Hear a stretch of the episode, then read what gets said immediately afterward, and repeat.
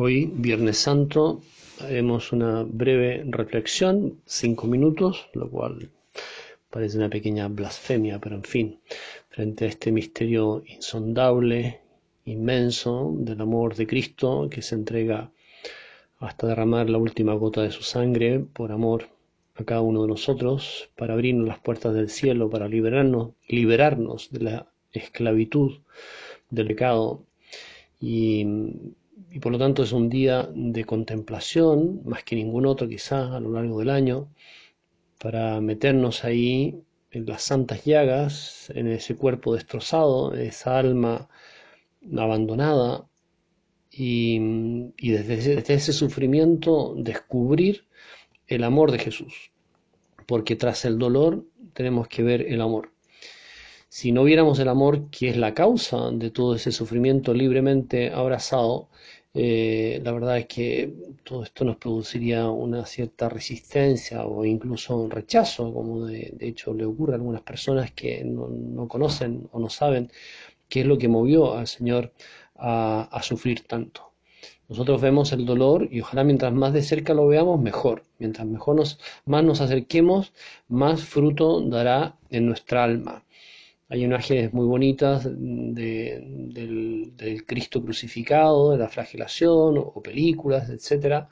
¿Y qué han hecho los santos? Más allá de esas imágenes, lo que han hecho es en la propia oración contemplativa se han acercado tanto como María Santísima, como las santas mujeres y San Juan, para, para contemplar, para mirar, para que quede como grabada, tatuada en nuestra alma eh, la grandeza de este amor de Cristo que se entrega así, libremente.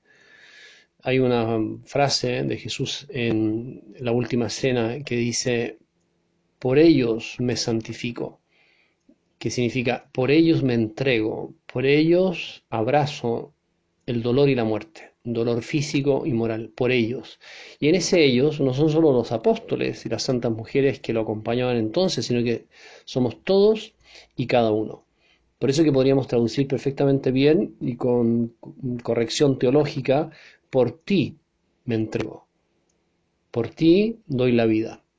Bueno, hagamos oración, contemplemos este amor, que es lo que realmente nos transforma, y descubriremos que ese amor es el triunfo mm, de Cristo sobre todo el egoísmo, la miseria, la soberbia, los desórdenes de todo tipo, eh, que los hombres hemos cometido a lo largo de la historia y hasta el final de los tiempos. Ese es el triunfo, es el triunfo del amor porque tomó todo eso y, lo hizo suyo y lo venció.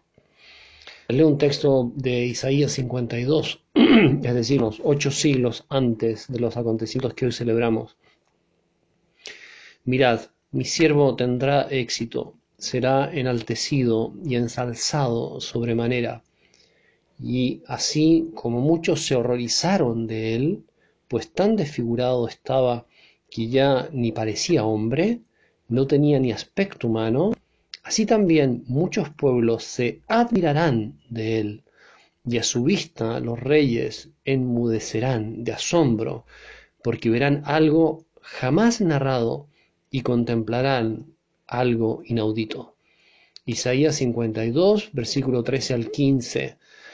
Mirad mi siervo, que tendrá éxito, será enaltecido y ensalzado sobremanera. Es esta visión, como decir, de fondo, profunda, positiva, de todo ese sufrimiento. Es el triunfo de Cristo. Por eso que, que, que, que hay una belleza oculta tras, tras esta apariencia despreciable, podríamos decir, de Cristo crucificado. Hay la belleza del amor.